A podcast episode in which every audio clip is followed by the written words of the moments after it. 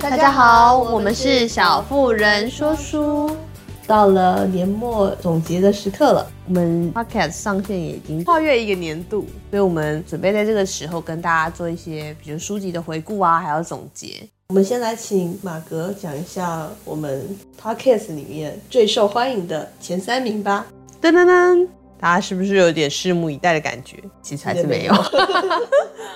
其实我们在推行这十几集的过程当中啊，最受欢迎的第三名其实是老派少女购物路线洪爱珠的作品。这一篇讲到很多关于我们自己的背景故事啊，还有我们家的饮食文化。接下来第二名呢，就是我们很常被大家阅读的情绪勒索，普罗大众都会接受度很高的一个作品。压轴呢，第一名是我们的李维京的《人鱼记》。好，荣获我们这次点阅率跟大家触及率最高的一个作品。其实我还蛮意外的，其实我也蛮意外，因为我们一直以为会是，就我们对对对，在总结的时候以为是老派少女，结果没想到居然是人鱼剧胜出，大幅胜出哎。但是如果要说我个人最喜欢哪一部的话，我会喜欢我们讲老派少女购物路线的那一集。回想起来还是很喜欢那一篇的。叙事的过程啊，还有包括我们的感受，还有我们分享出来的东西，是我们自己最喜欢的。觉得如果大家要认识我们的话，我第一集希望他们听的是老派少女购物路线。接下来我们要讨论一下我们今年呃阅读的总量。其实今年算是我个人工作蛮忙碌的一年，所以我其实从来没有读过这么少的书，连我自己都觉对自己感到很失望。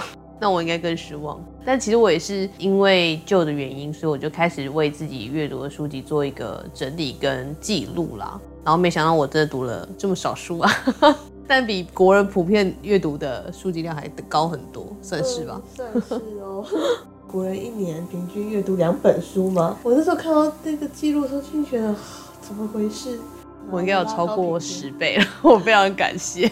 有吗？你有啊？有啊。我今年读了六十本书，因为喜欢的很多，难以抉择。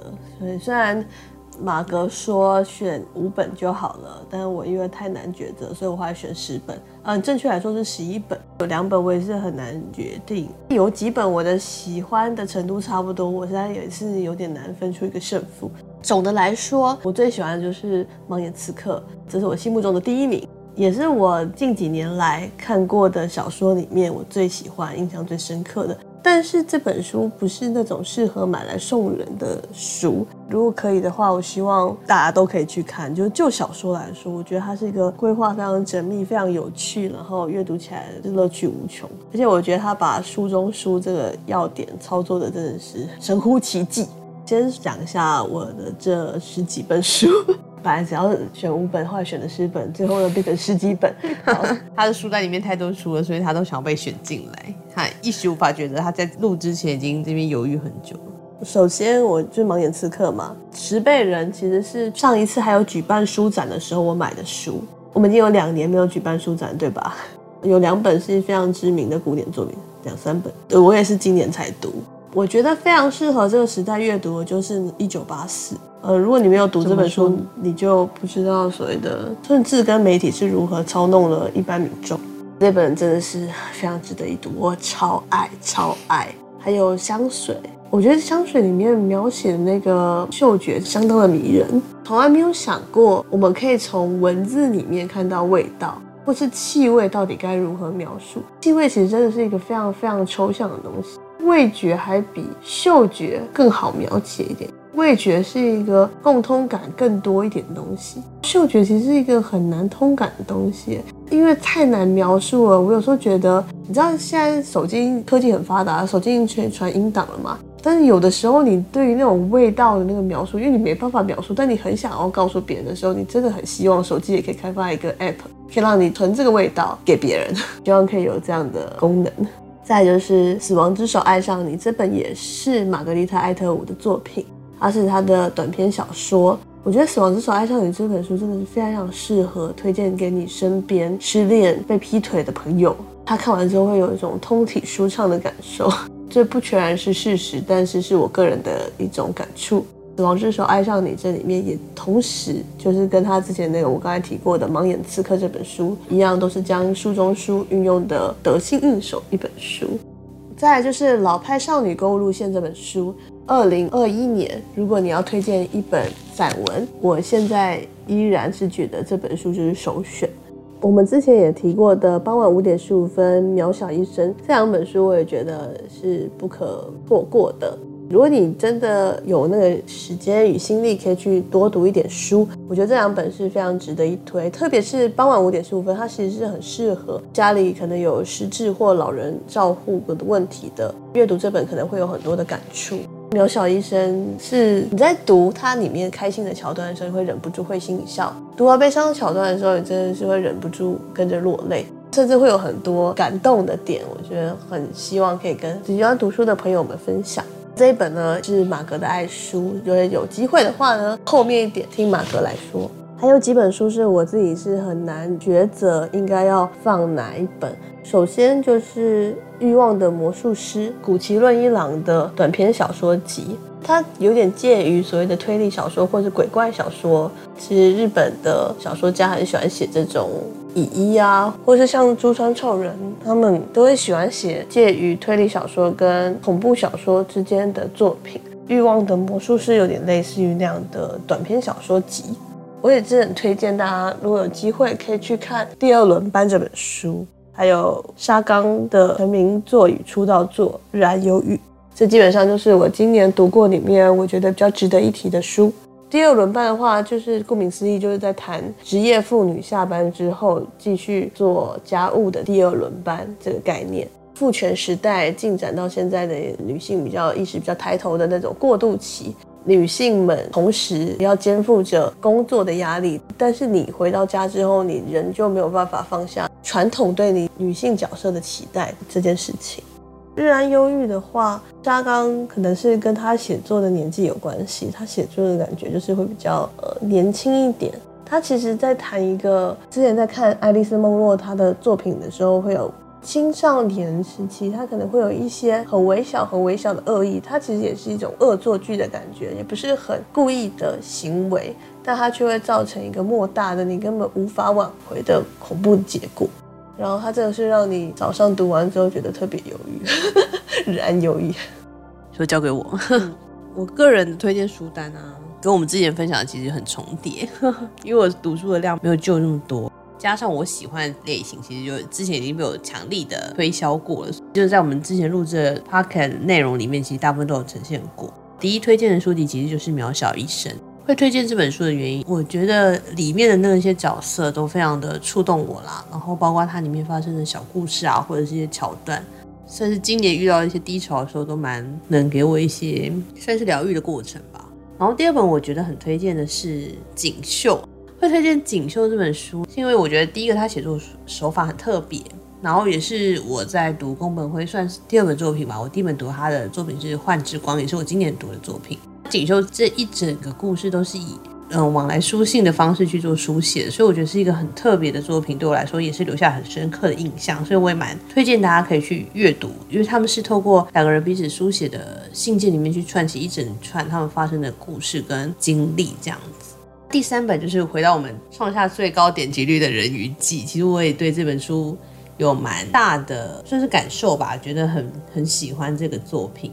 就是一方面也是包括我现在在做舞蹈练习，然后回头来思考这本作品里面呈现的那些，比如说包括跟人的互动啊，或者是舞蹈过程当中我们会感受到或体验到，或者是真的锻炼到的东西，就会觉得嗯很有感受。所以我觉得这本作品也会是我今年的前五名，但不是第一名吗？不是第一名，第一名是《渺小医生》。《渺小医生》真是影响我甚多哎，我现在甚至会想买来送给人家当礼物，只是我怕被揍哎。真的太喜欢《渺小医生》。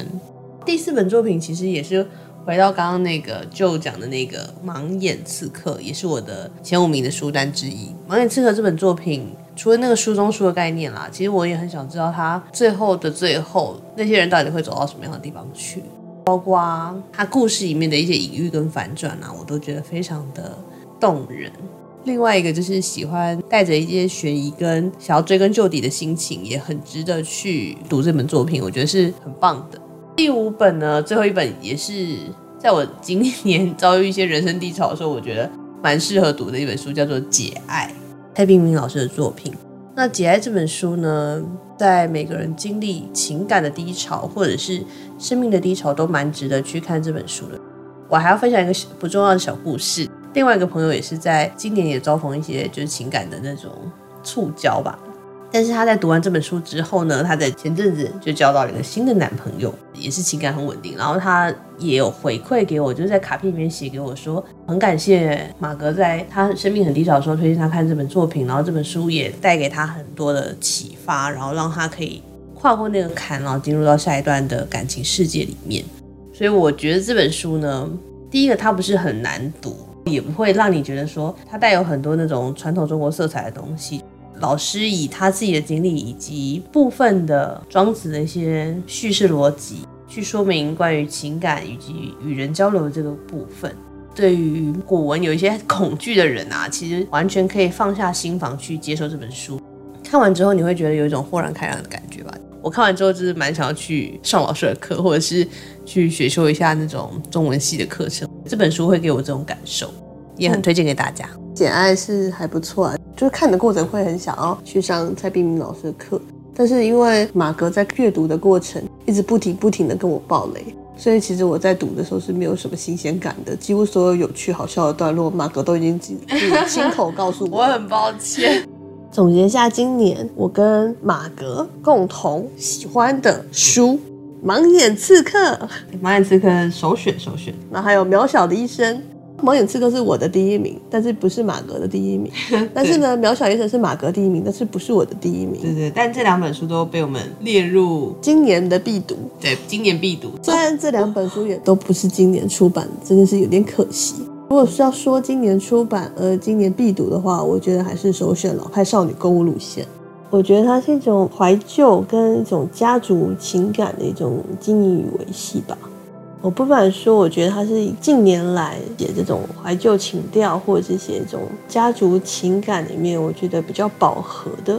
现在年轻一辈的散文家写的东西都太小了，他们都会聚集在一个很小的焦点。同样是写家庭，但是他们写的东西会让你觉得大家都知道，对对，就大家都 知道，大家都明白，没有什么乐趣，没有什么值得一瞧的地方，你没有必要花那么多时间去看他写这些五四三。读的时候会觉得特别浪费时间，浪费生命。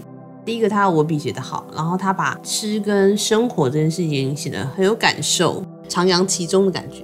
他其实是一个生活很有格调或质感的人，就算他吃的是一个没有什么的蟹仔面，你也会觉得好像很好吃哎。是不是切一个温体的猪，你也觉得哦，好像下次想去点点看。不起眼的路边摊，那个米苔木都被他写的超有趣的，江湖规矩 就跑出来了，太可爱了。对啊，我也很喜欢他吃没有伙伴的那个部分。就是吃没有办法吃在一起的话，就是感情也难以维系长久。我觉得这件事也蛮有趣的。哦，对啊，吃的习惯不一样的时候，就是在饮食面前的话，大家都是很很容易卸下心防的。所以借由饮食去认识一个人，或借由饮食去跟人接触，是一个最容易打交道的方式。某部分来说，就是在饮食这件事情里面看出一种你的家族渊源的一种文化涵养。是富过三代才懂事，对，就是那个 再次 repeat。呃，如果想要知道这个故事呢，请回去收看我们的老派少女购物路线集。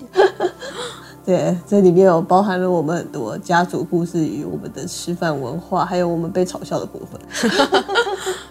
整体来说，我觉得为我们去年一百一十年的总结，就是最推荐的两本书《盲眼刺客》，另外一本就是《渺小一生》。